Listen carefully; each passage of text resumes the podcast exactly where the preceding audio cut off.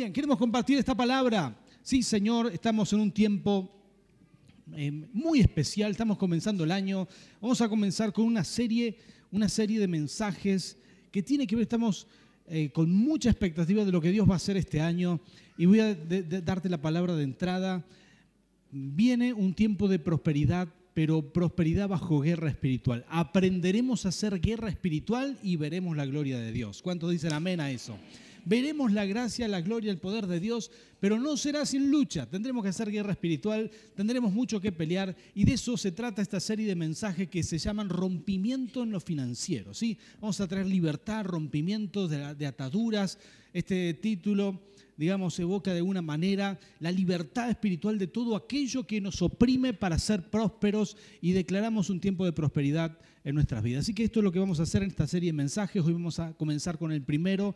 Y esta serie de mensajes, lo que vamos a hacer en estos próximos tres domingos, necesitamos enseñar algunas cosas. No serán mensajes como los de siempre, que son inspiracionales, que, que, que quizás tienen otro formato. Esto tiene de base una enseñanza que necesitamos establecer y eh, vamos a hablar de tres situaciones y vamos a tomar como ejemplo el tiempo en donde el pueblo de Dios en el Antiguo Testamento vivía en, Egipto, luego en el desierto y luego en la tierra prometida. ¿sí? Eh, vamos a dar una enseñanza estos tres domingos que tienen que ver con esa historia, historia muy, muy agradable este, de, en la Biblia, donde vemos la liberación, el poder, lo sobrenatural a favor del pueblo de Dios, lo sobrenatural de Dios a favor de su pueblo y vamos a proclamar esos milagros sobre nuestras vidas como nunca lo hemos visto. Así que tocale al que está al lado tuyo y decirle la prosperidad es en serio. ¿eh?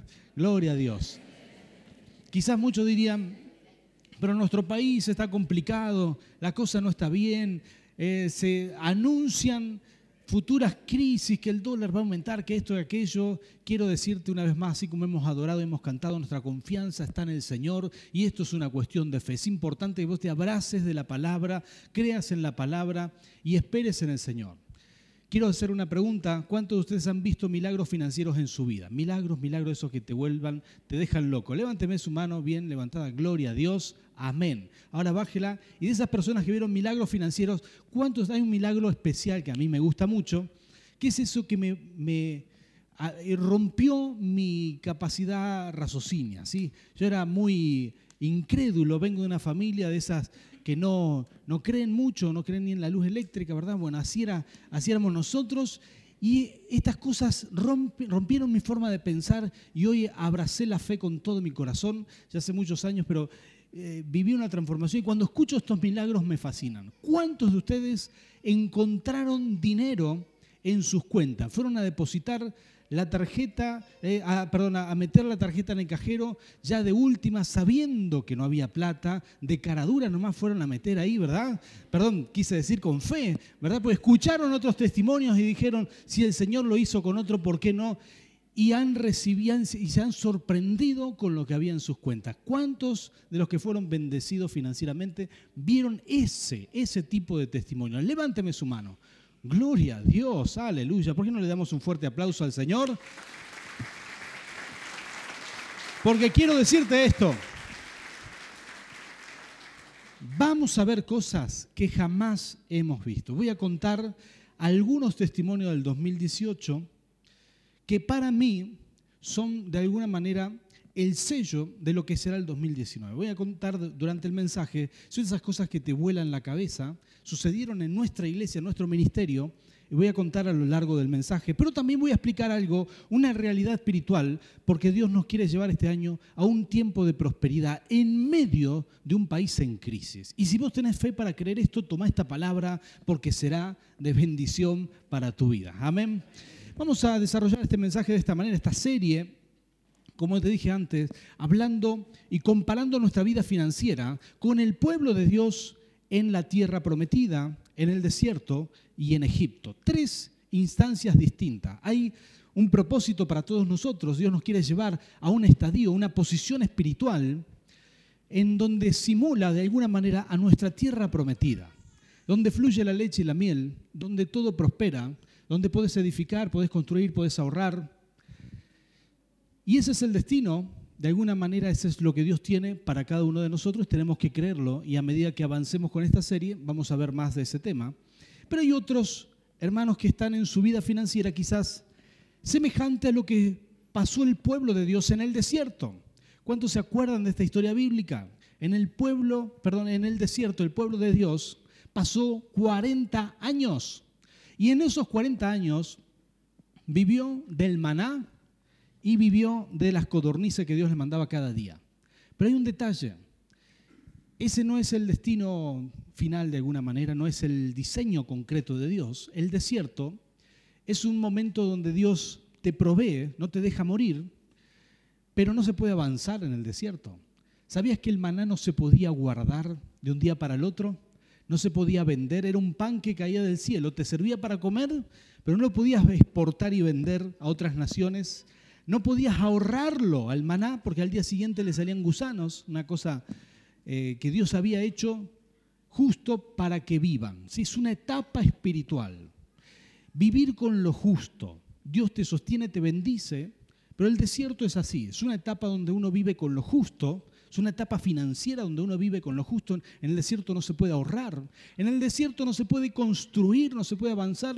En el desierto no se pueden meter cimientos. Tenés que vivir en tiendas, tenés que vivir alquilando, tenés que vivir de, en una etapa provisoria, de alguna manera. Es una transición y algunos, la tentación en el desierto es quedarse en el desierto porque ahí Dios te cuida, tenés lo justo y uno tiene que romper con algunas cosas. Vamos a ver esto el domingo siguiente. Pero también hay una etapa que es la etapa de Egipto, donde el pueblo de Dios estaba prisionero y cautivo, y esto es lo que vamos a ver hoy, cautivo en, sus, en su vida, digamos, e, ellos estaban cautivos, nosotros vamos a comparar esto con nuestra finanza, nuestra vida financiera, cuando está cautivo de una opresión o de un sistema mucho más grande que solamente trae sufrimiento sobre el pueblo de Dios. Así que vamos a desarrollar esta serie, vamos a compartir esta palabra para que vos y yo podamos ver la prosperidad de Dios en estos tiempos. No, serán tiempos fáciles, pero aquellos que aprenden a hacer guerra espiritual verán un resultado increíble. Aquellos que se enfocan y que van, que van a aprender a partir de hoy, van a empezar, se van a desafiar para sujetar la obra del diablo, para que no se te rompan las cosas, para que no te roben, para que no te venga el impuestazo, para que, no te, para que Satanás no te ataque en las finanzas. Aquellos que se deciden a luchar verán la gloria de Dios. ¿Cuántos dicen amén a esto? ¿Estás preparado para esta palabra? Sí, Señor. Tocarle de al lado y decirle, fíjate que vos la necesitas mucho. ¿eh? Sí, Señor. Amén. Aleluya. Muy bien. La palabra que hemos leído al principio esta es para que vos te la atesores, te la guardes en tu corazón. Deuteronomios 28, 8 y 9. Y quizás si a alguno de ustedes les gusta escribir la palabra, imprimirla, colgarla por ahí, ponerla, ¿verdad? Ahí en, el, en, la heladera. Eh, generalmente hay, hay, quienes abren mucho la heladera, entonces ven mucho el pasaje bíblico, ¿verdad? O la pones ahí en el baño. Hay quienes pasan mucho tiempo en el baño. Muy bien. Donde vos quieras poner tu tú en el espejito del baño, ¿verdad? Los adolescentes saben cómo aprenden los viven horas enfrente del espejito del baño. Entonces, ahí le puedes poner un texto bíblico, te van a aprender toda la Biblia si le vas cambiando ahí los textos bíblicos. Y este versículo, este, estos textos son para ti, pero yo ahora quiero introducirnos en lo que es el sistema egipcio. Y este, como te dije antes, no es una palabra inspiracional, esto es una enseñanza y es con lo que queremos comenzar hoy. Y quiero leerte este pasaje, unos, unos versículos de Éxodo capítulo 1, versículo 13 al 16, que resume de alguna manera o te deja ver, te muestra en esencia lo que es una potestad que oprime al pueblo de Dios. En este momento sobre nuestra nación, en este momento sobre nuestro país, se viene un tiempo, se, está viniendo, ya, ya vino y y está creciendo. Es un tiempo oscuro en el ámbito espiritual. Y lo que voy a mencionar ahora no tiene que ver con la política. ¿sí?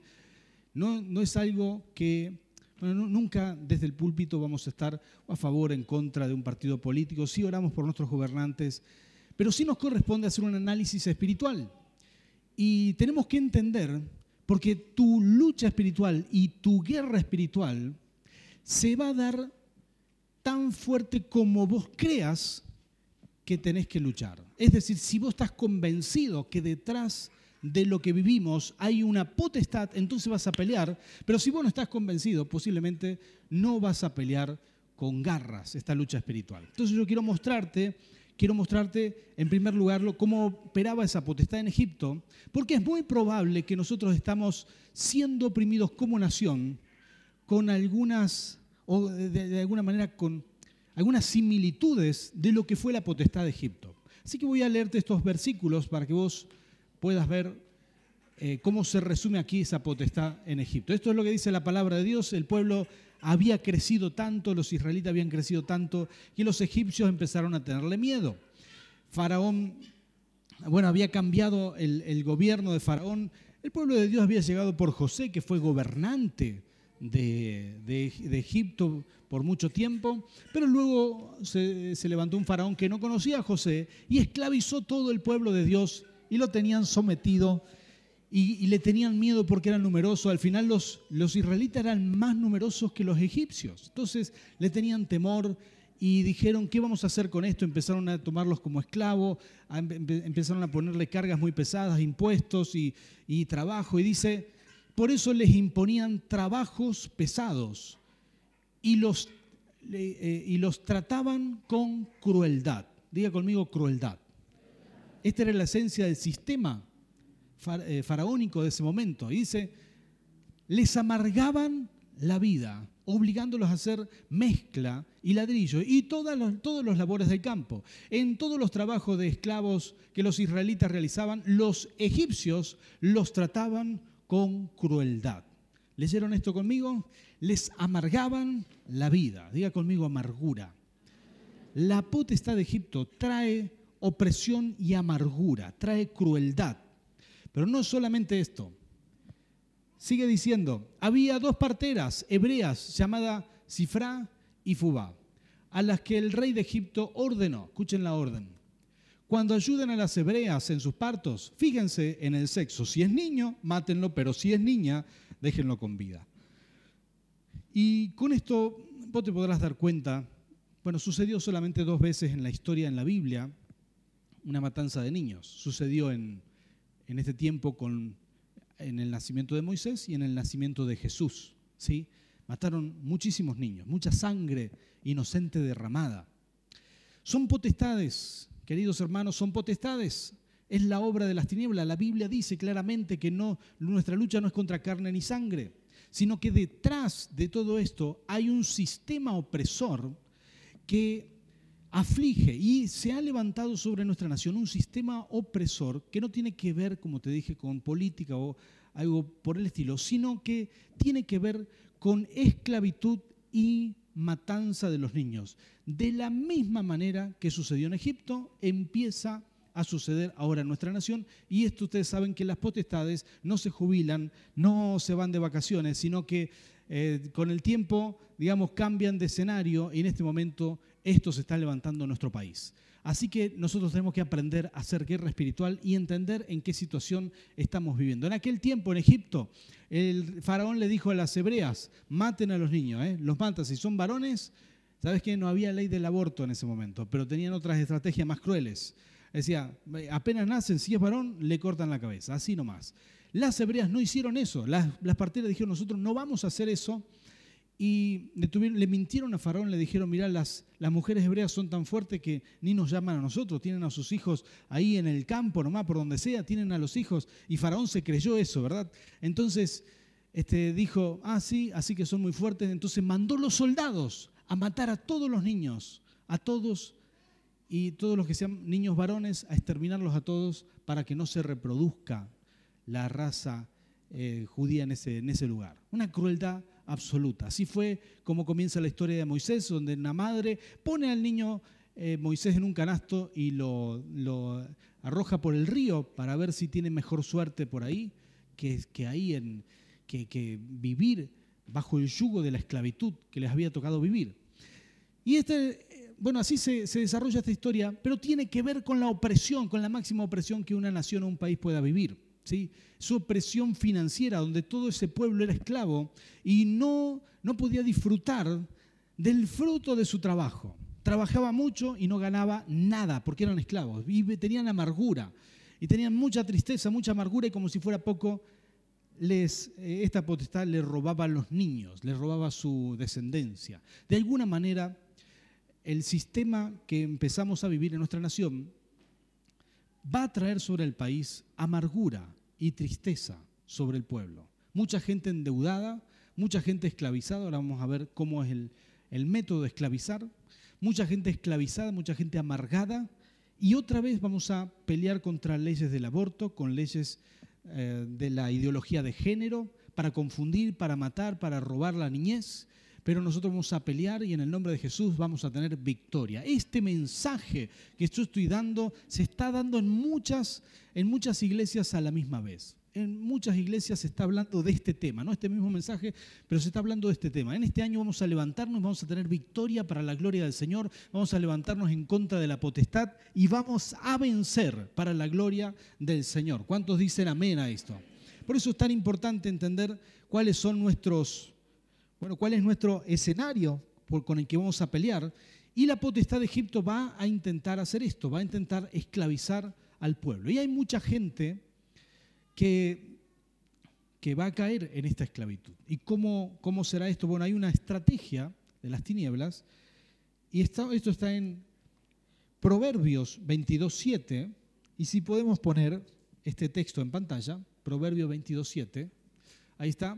Dice, los ricos son los amos de los pobres. ¿Y cómo es esto? ¿Cómo es que son los amos? Bueno, ahí mismo dice, los deudores son esclavos de sus acreedores. ¿Cómo una persona puede esclavizar, o cómo un sistema puede esclavizar a una persona a través de la deuda, de la deuda inmanejable. ¿sí? Me refiero a esas deudas que uno no puede manejar. Compró muchas cosas, compró una cosa, otra y otra, no llega a pagar, paga el mínimo en la tarjeta, ¿sí? y después te das cuenta que el mínimo que pagaste no es que achicó tu deuda, sino que solamente pagó los intereses y tu deuda sigue igual. Y, lo que es más, cuando no puedes pagar ni el mínimo, hay intereses punitorios que son altísimos, eso te hace una bola de nieve que no la podés manejar. Y uno empieza a estar bajo ese sistema opresor que lo que quiere causar es amargura y que la gente solamente piense en las deudas y cómo pagar esas deudas y trabajar más y la gente se desconcentra, saca el foco de su familia, saca el foco del ministerio, los hijos de Dios dejan de pensar en las cosas que Dios les ha dado para empezar a preocuparse de sus deudas y de la vida que tienen que entregar a través de, de esas deudas. Bueno, el sistema opresor de Egipto o el sistema opresor, la potestad que se movía en aquel tiempo, usa las deudas inmanejables, ¿sí? las deudas que no se pueden manejar.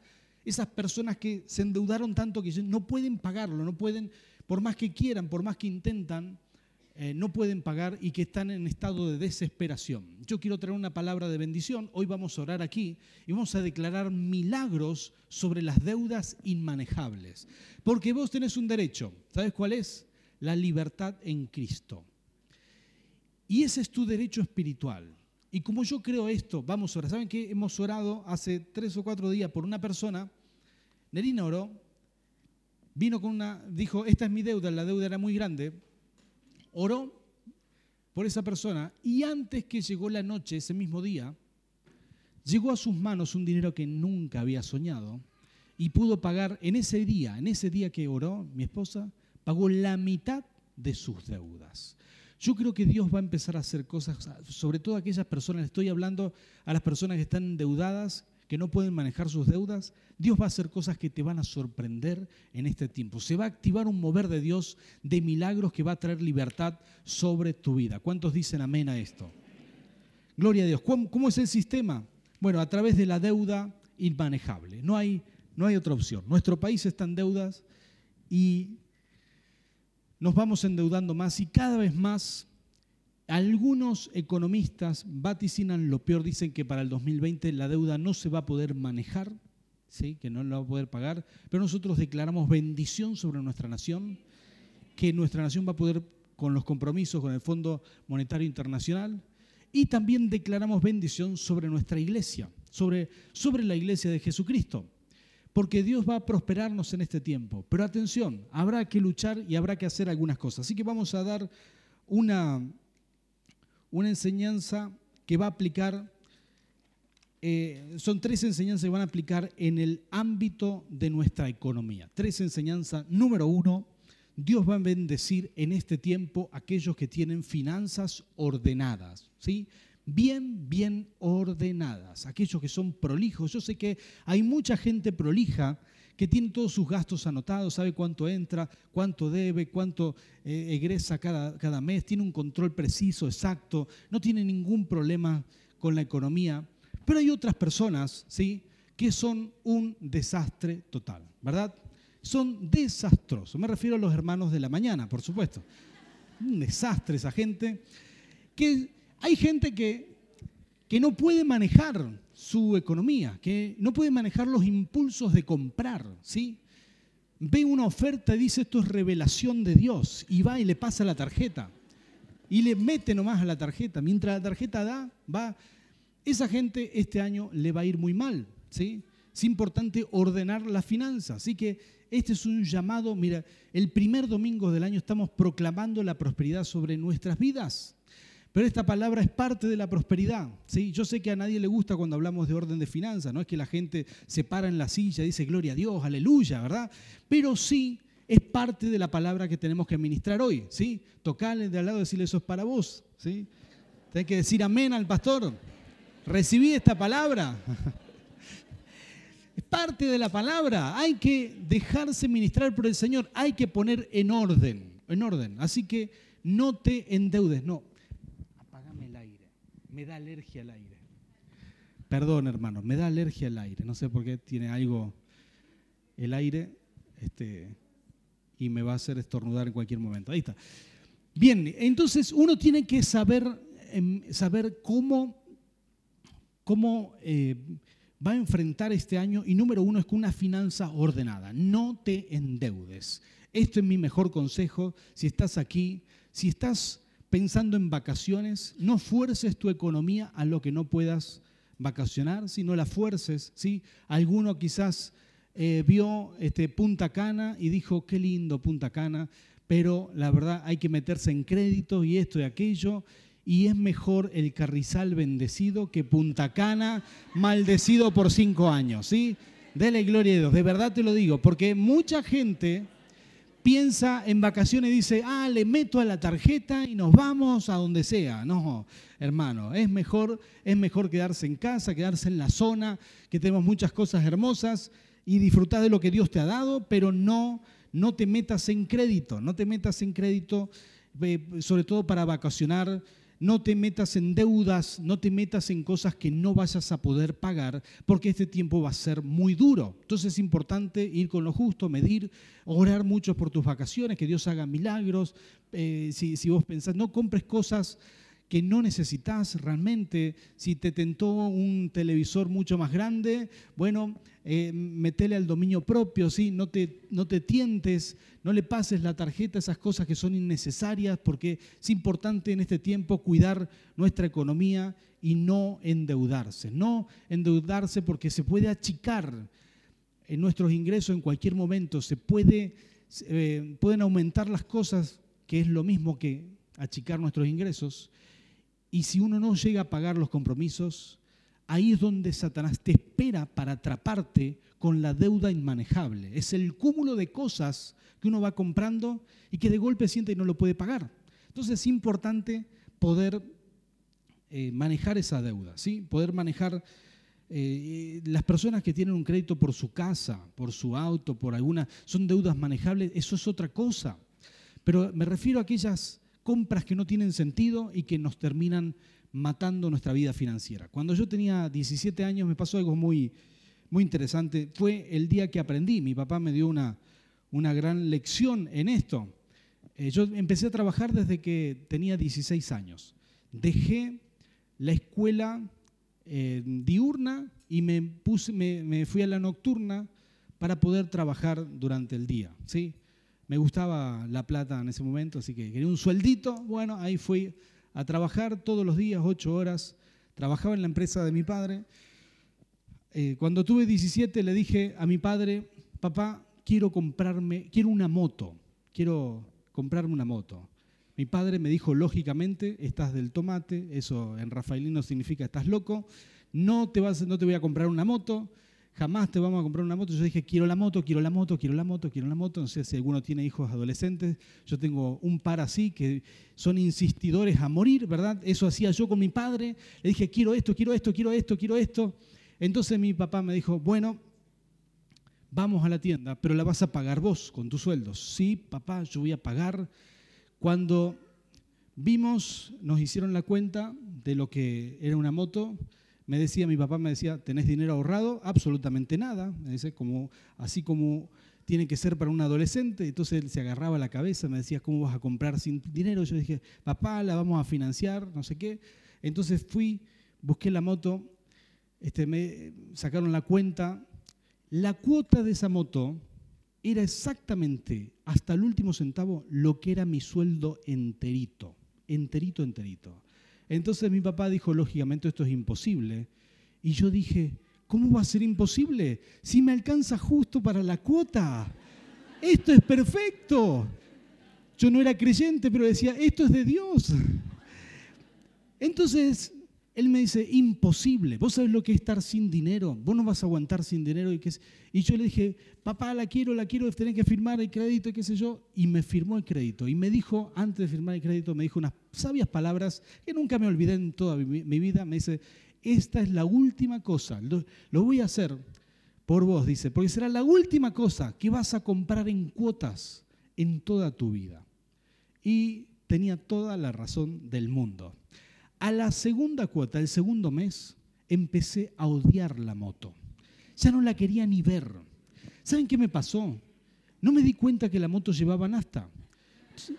Entonces, pagaba la cuota enterita con mi sueldo, no veía un dinero, nada, nada, nada. Estaba de novio con Nerina. Entonces le decía, Neri, si querés salir, este, tendrás para el cafecito. ¡No! ¡Qué papelón! ¡Qué vergüenza! Y le decía, papá, este, no calculé el dinero de la nafta. Entonces mi papá, que es muy canchero y se ríe de todo, me decía, y bueno, usa la embajada nomás, fíjate. Cómo... Se rió de mí todo el año y aprendí, hermano, de la peor manera. Aprendí, aprendí, aprendí. Y pagué ese año, Duri se hizo, pasó el invierno, llegó otra vez el verano, y cuando pagué la última cuota, sentí que salía de prisión. Nunca estuve en prisión, pero sentí una libertad, una libertad. Odié esa moto, no la quería ni ver. Fue el peor error de mi vida. dije, ¿por qué hice esto? Y lo hice por cabezón. ¿sí?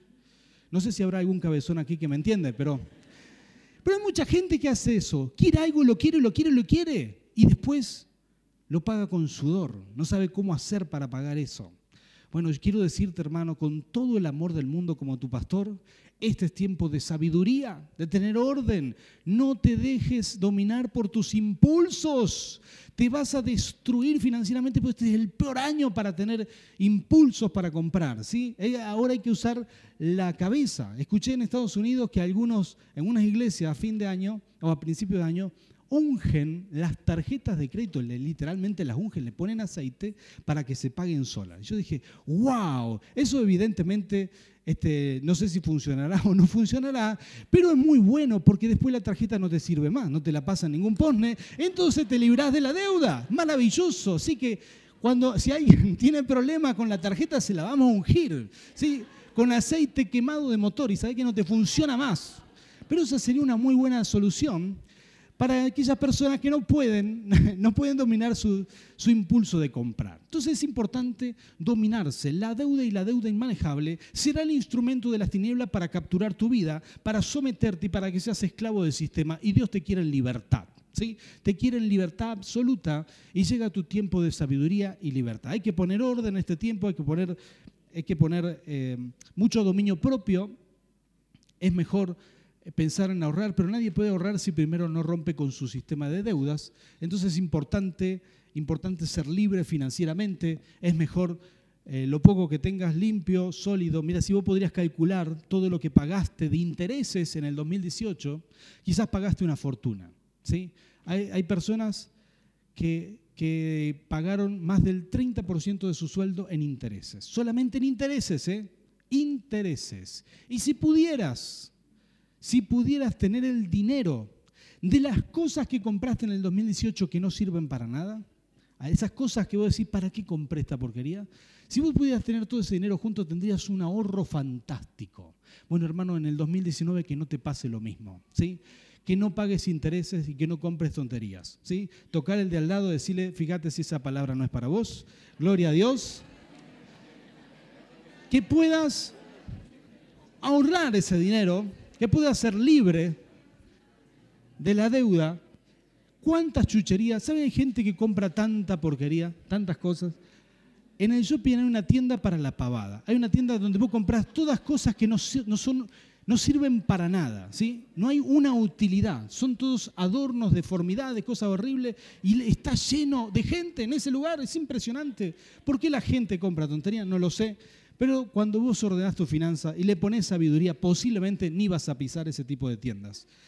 En, segundo lugar, voy a hablarte de las finanzas en santidad. Las finanzas en santidad son esas finanzas donde uno honra a Dios con sus finanzas. Yo soy una persona que diezma, mis hijos, le enseñé a mis hijos a diezmar, ellos diezman, este, ofrendan y diezman, y yo también lo hago, y lo hacemos con gusto, porque entiendo que eso es una finanza en santidad. El orden en las finanzas te va a librar de la deuda, te va a hacer una persona libre. Pero las finanzas en santidad, es decir, cuando vos ofrendás y diezmás, hará de ti que se habiliten todo tipo de milagros sobrenaturales sobre tu economía. Y cuando uno puede tener la combinación de estas dos cosas, tendrás una prosperidad inminente. Vendrá a ti sí o sí. No hay vuelta atrás con esto. Cuando uno pone en orden su finanza y cuando uno diezma y ofrenda, entonces se habilitan los milagros sobrenaturales. Vos y yo tenemos un derecho espiritual que es el derecho a lo sobrenatural. Hay gente que no le suceden milagros y hay otros que sí. Hay personas que quizás vienen domingo tras domingo, domingo tras domingo, y ven que eh, uno levanta la mano, yo recibí esto, yo recibí lo otro, y, este, este, y se siente más bien como ese texto bíblico del Antiguo Testamento donde David dice, eh, caerán mil a mi diestra, diez mil a mi derecha, más a mí nada me tocará. Bueno, se siente así con los milagros. Nunca le toca el milagro y no funciona así, el milagro también es para ti. Solamente hay que activarlo y reclamarlo. El milagro es para todos, es para todos. Y en este tiempo veremos más milagros que nunca.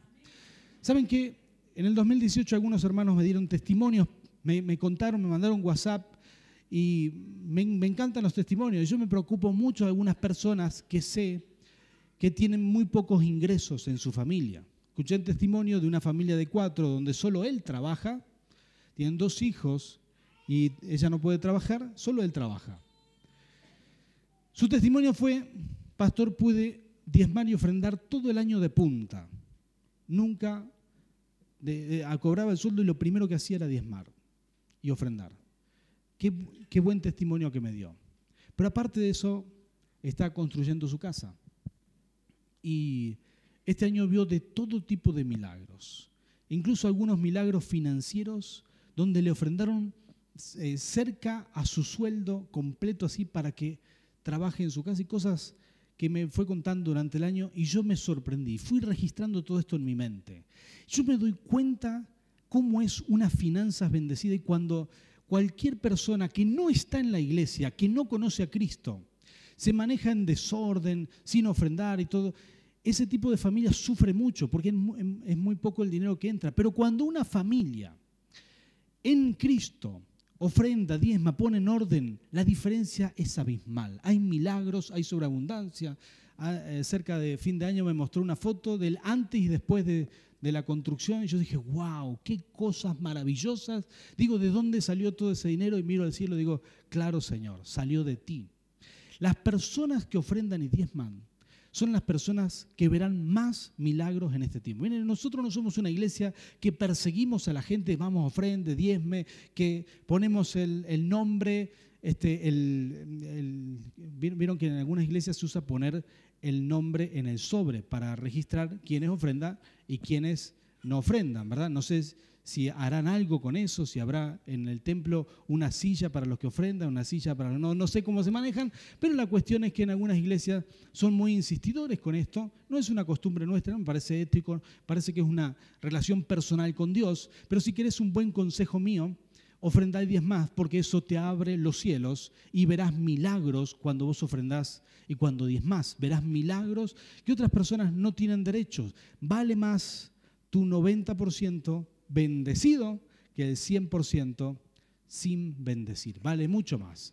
Y esto uno lo tiene que hacer eh, de corazón. Es una experiencia personal. ¿sí? A mí realmente no me gusta a veces compartimos con otros colegas, pastores, dicen, no, nosotros le ponemos todo en el sobre, este, nombre, apellido, mes, número de teléfono, dirección, grupo sanguíneo, documento. Y, ¿Por qué? Porque por alguna razón es control y nadie tiene que controlar eh, si vos ofrendás o diez más. Esto no me parece ético, pero sí te voy a dar mi mejor consejo. Ofrendá y diez más, hacelo, probá al Señor. Probalo al Señor y verás cómo Él hace cosas extraordinarias, cosas maravillosas. Uno de los testimonios que voló mi cabeza el 2018, le pregunté a la persona si podía contarlo, sí, y me dijo que sí. Y le pregunté a la persona si podía dar el nombre, y me dijo que no. Así que no voy a dar el nombre tampoco de esta persona. Es una persona muy allegada a nosotros, muy, muy cercana, conocemos muy bien su vida. Una persona que ya está en su mediana edad, y que pensó en su futuro. Entonces cobró una herencia, unos dolarillos, y los guardó y dijo, voy a construir otra casa para el futuro, para poder alquilar, pensando ya en su vejez y en su retiro. Y me parece muy buena idea. Entonces fue construyendo, a mitad del 2018 se quedó sin dinero, le quedaban los últimos dólares ahí guardados. Y este testimonio que me contó él, él con su esposa, los dos nos contaron este testimonio, y me dice que un día, cuando va a la caja fuerte a sacar su, dinero, eh, ya quedamos muy poquitos los últimos y, la construcción le quedaba por la mitad. Él sabía que le iba a ir años terminar esa construcción. Entonces, cuando va a abrir la caja fuerte, encuentra de ese montón que quedaban los últimos billetes, pero al lado encuentra un montón nuevo, un fajo de dinero en dólares, nuevos, impecable, prolijitos, recién imprimidos. Y entonces él va y le dice a la esposa, querida, ¿vos dejaste ese dinero ahí? ¿Estuviste robando algún banco o algo por el estilo? Y ella le dice, no, no, no es dinero que yo, que yo toqué, que yo saqué. ¿Qué dinero? Pregunta ella, viene, se lo muestra y dice, no, ese dinero yo nunca lo puse ahí. Así que los dos empezaron a sentir la sensación que estaban en la presencia de Dios y que Dios había hecho un milagro, Dios había mandado un ángel que se ve que le hackeó la caja fuerte y le metió dinero en la caja fuerte y le cerró y se fue. Y cuando ellos se dieron cuenta del nivel de milagro que estaban viendo, no lo podían creer. Y nos dieron ese testimonio. Así que yo cada tanto dejo un dinerito por ahí y voy y lo miro, ¿verdad? A ver si se multiplica. Pero hermanos, yo creo y le creo a Dios. Mira, esto es por fe.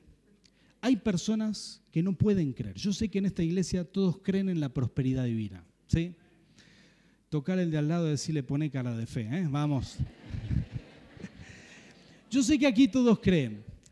Pero hay gente que no cree, ¿verdad? En otro lugar hay gente que no cree en la prosperidad. Hay cristianos que no creen en la prosperidad divina. Nunca vas a recibir un milagro en el ámbito de aquello que no creas. ¿sí? Para recibir primero tendrás que creer. Cuando yo escuché este testimonio, yo dije, Señor, te doy tantas gracias porque de ahora en más mis expectativas se, se, amplían en tu reino. Y yo creo que ese tipo de milagros veremos este año también en nuestro ministerio. Tocarle el de al lado, decirle, eso es para nosotros, se viene algo grande. Esto es lo que el Señor va a hacer. Son maravillas que el Señor está haciendo en este tiempo. Y ese tipo de milagros es lo que va a suceder. Algunos de estos milagros que sucedieron en el 2018, mire, te estoy hablando, ¿sabes lo que hizo este hermano? Terminó la casa, la terminó completo con el fajo de dinero que apareció ahí. ¿sí? Esto es maravilloso, estoy hablando de algo que te vuela la cabeza, que uno necesita fe para creer. Y yo quiero decirte que si uno le cree al Señor, le cree, le cree, le cree, entonces verás cosas tremendas, tremendas. Les comenté que antes de irnos de vacaciones unos días a San Luis, uno de mis hijos metió la mano por ahí arriba buscando su pasaje y encontró un pequeño fajo en comparación al otro, era pequeño este, pero nos pudimos ir de vacaciones. no estaba ese dinero ahí. Lo tomamos con Erina y dijimos, Señor, te damos gracias por los milagros de multiplicación, milagros extraordinarios. No sabemos de dónde viene, pero quiero decirte que van a sucederte las cosas más insólitas. Vas a meter la mano en algún rincón, vas a abrir el cajón de tu ropa interior para sacar unos calzones y vas a encontrarte con un fangote de plata y vas a decir, aleluya. para la gloria del Señor. Vas a sacar las metas, vas a meter la media y decir, che, ¿qué hay acá adentro? ¿Sabes qué? Que Dios te sorprenda en este año. Que veas milagros maravillosos en este año, en el nombre de Jesús. Veas milagros tremendos. Por último, quiero decirte, te dije, finanzas ordenadas y finanzas santificadas. Si sos una persona que diezma, que ofrenda, si una persona ordenada, verás cosas maravillosas. Por último, voy a pedirle a los adoradores que pasen por aquí, solo los músicos aquí, por favor. Aquí también los músicos. Pero voy a decirte algo más que es importante. Y este es el último punto de esta serie, de este mensaje, perdón, de hoy. Que la libertad viene con guerra. Todos sabemos de Egipto y la historia que Dios liberó Egipto con mandándole diez plagas. Fue una guerra espiritual impresionante y fue Dios quien destruyó todos los poderes y las potestades de Egipto, las aplastó y mostró su dominio, los pisó y los dejó temblando. Los demonios no se podían ni levantar en contra del Señor, no podían hacer nada, los brujos de la época no podían hacer nada contra el Señor, pero el pueblo de Dios tuvo que aprender a hacer guerra y a confrontar y a confrontar a sus opresores y a confrontar a quienes lo tenían sometidos. Y en este tiempo vos como pueblo de, pueblo de Dios tendrás que aprender a confrontar. Mi consejo y nuestro desafío para vos en esta semana y a partir de esta semana será que hagas guerra espiritual por tus finanzas. Cada día hagas guerra espiritual. Nos toca esta. ¿No sería lo mejor? Quisieras levantarte, tomar unos mates, entrar en adoración. Los que son adoradores agarran la guitarra, adoran al Señor. Tengo mis hijos en casa que son adoradores, eso es lo que hacen. Se escuchan la pieza adorando al Señor. Pero no será así para vos y para mí en este tiempo. Tendrás que levantarte a hacer guerra. Tendrás que levantarte a desarrollar tu autoridad espiritual. ¿Sabías que Dios te ha dado autoridad para atar y desatar? Que todo lo que sujetes con tu boca en la tierra se sujeta en el mundo espiritual. Y que si vos decís Satanás te ato, si vos atás los demonios, lo que menciona la Biblia, el saltón, la langosta, el devorador, son demonios que atacan sobre las finanzas. Son esos demonios que provocan que se te rompan, se te rompa el lavarropa, la heladera y el auto juntos. Y cuando vos creías que saliste de una deuda, tenés que meterte otra vez en otra para pagar las cosas. Y eso quiero decirte que no puede ser. Vos tenés que levantarte, no nos podemos resignar a vivir así. Tenés que levantarte en este tiempo en guerra espiritual y cada día, escúchame bien, cada día tenés que levantarte y decir, Señor, en tu nombre yo sujeto la obra de Satanás, hecho fuera de mi vida. Eh, le prohíbo al enemigo tocar mis finanzas le prohíbo al enemigo romper mis cosas, robar mis, mis bienes. Le prohíbo al enemigo que vengan impuestos inmanejables. Quiero decirte que a mitad de año vivimos, mitad de año por agosto, por ahí, fue un mes que nos llegaron impuestos muy altos en mi casa y en la iglesia. Llegaron tan altos algunos impuestos en la iglesia que tuvimos que pagarlos en cuotas. Por primera vez tuvimos que ir y decirle, mira, esto es imposible. Esto es imposible. Figuraba tanta agua que salió de aquí que podríamos haber llenado 50 camiones cisternas. Yo digo, esto no es, no, no es correcto, está mal. Hicieron todas las mediciones que no, que está bien, que hay que pagarlo sí o sí. No hay vuelta atrás. Y, y lo tuvimos que financiar en tres cuotas. Y yo dije, no puede ser, esto no puede ser, no puede ser. Y en mi casa sucedió lo mismo. Entonces yo dije, esto es un ataque espiritual. Los impuestos eran muy, muy altos.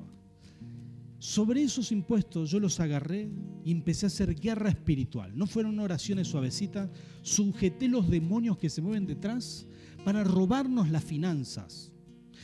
Y en el nombre de Jesús declaré que se terminaba el impuestazo.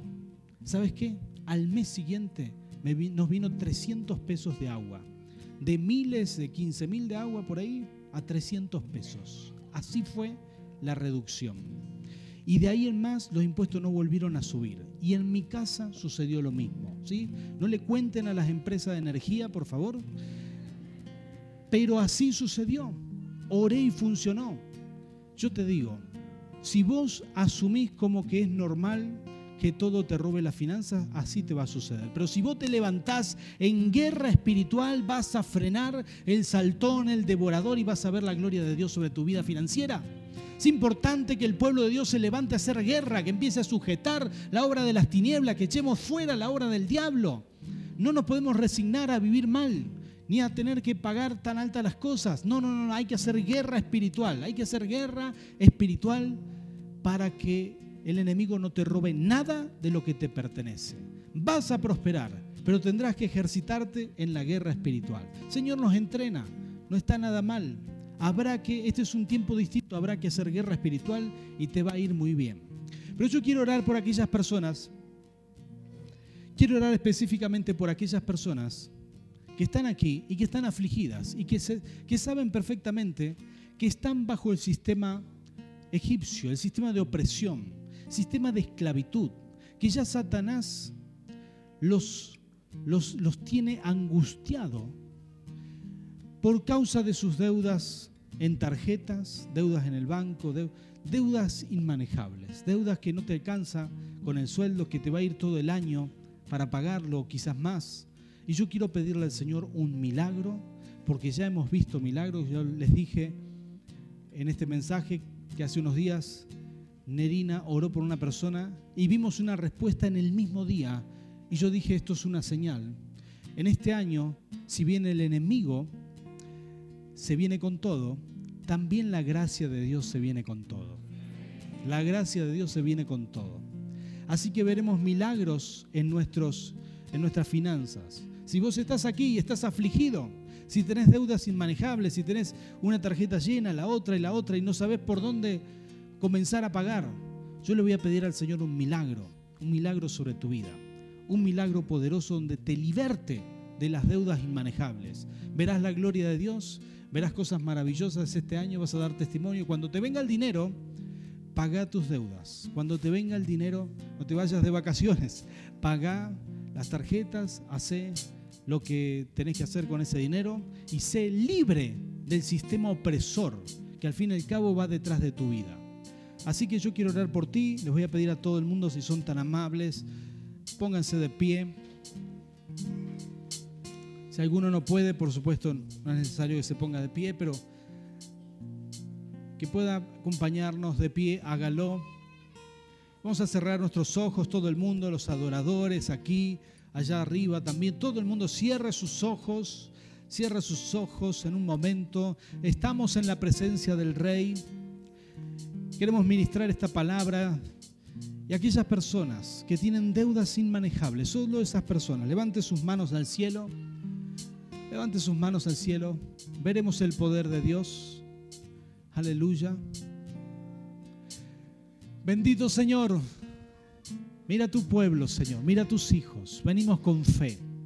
Padre, y en el nombre de Jesús, en este momento, Señor, tomamos autoridad Señor, y en tu nombre echamos fuera, Señor, la, amargura que traen los espíritus inmundos por causa de la deuda. Señor, en el nombre de Jesús, nosotros te clamamos, Señor, viene la libertad, Señor, en tu nombre. Echamos fuera la obra de Satanás. Aquellas personas, Señor, que no pueden pagar sus deudas, que están afligidos, que están asfixiados. Señor, en este momento declaramos en el nombre de Jesús que viene la libertad financiera. No te vamos a preguntar cómo, porque tú eres un experto en cómo hacer milagros. Señor, no te vamos a decir cómo, no te vamos a preguntar, simplemente lo ponemos hoy en tus manos y declaramos milagros sobre nuestras finanzas, milagros sobre nuestras deudas impagables. Señor, toda persona que está aquí, Señor, con su mano levantada, que está afligido, que tiene angustia, Señor, en este momento, Padre, se abren los cielos sobre su vida y vienen milagros, milagros, milagros, Señor, en el nombre de Jesús. Comienza a suceder, Señor, en tu nombre. Estamos provocando, Señor, Señor, que Señor, que tu agrado venga sobre nosotros, venga con milagros sobrenaturales. Señor, que tú abras los cielos en este momento y toques la vida de cada hermano que tiene sus manos levantadas. Señor, en el nombre de Jesús, en el nombre de Jesús, tócalo, Señor, en tu nombre. Derrama tu gloria, derrama tus bendiciones. Señor, toda deuda que era impagable, Señor, se transforma, Señor, en absolutamente dominable. Señor, en tu nombre, en tu nombre. Toda deuda que no era dominable, que no era pagable, Señor, en tu nombre, Señor, se va a reducir, se va a achicar. Algo va a pasar en el nombre de Jesús, pero viene la libertad. Viene la libertad financiera, la proclamamos, Señor, la declaramos en el nombre de Jesús, Señor, en tu nombre, Rey recibimos esa libertad, Señor. Gracias, Rey. Gracias, Rey. Dale gracias al Señor. Si tenías tu mano levantada, decirle gracias, Señor. Lo recibo en el nombre de Jesús. Gracias, gracias, Rey. En tu nombre. Aleluya. Señor, imparte sobre nosotros ese orden que tiene que haber en nuestras finanzas. Sabiduría. Esa capacidad para tener todo organizado. Pues este es un año que exigirá de nosotros el orden. Y yo te pido, Señor, ven sobre tu iglesia con ese dominio propio, con orden, Señor. Espíritu Santo, ven sobre tu iglesia. Ven, Señor. Llénanos de ti, Señor. Señor, queremos tener finanzas ordenadas, finanzas santificadas. Señor, bendice a tu iglesia. Bendice, Señor, a aquellas personas que quieren probarte en el diezmo y las ofrendas. Ellos puedan ver Señor, milagros sobrenaturales en el momento que comiencen a ofrendar y a diezmar. En ese mismo momento empiece a ver, Señor, milagros en sus vidas. En el nombre de Jesús, empiecen a ver estos milagros que son característicos de este ministerio, milagros en las cuentas bancarias, milagros de dinero que aparece en los rincones, Señor, milagros que nos sorprenden. Padre, en el nombre de Cristo Jesús. Gracias, Señor. Proclamamos la prosperidad en el nombre del Padre, del Hijo y del Espíritu Santo. Amén y amén.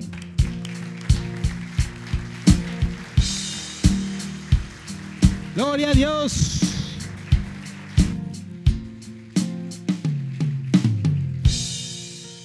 A consagrar todos nuestros proyectos, nuestras metas a los que están aquí, a los que están conectados por internet desde sus casas. Em, no sé si los trajiste escrito o si los tenés en el corazón pensado. Yo los tengo en el celular ahí anotado. Hay muchos quizás escribieron en su celular.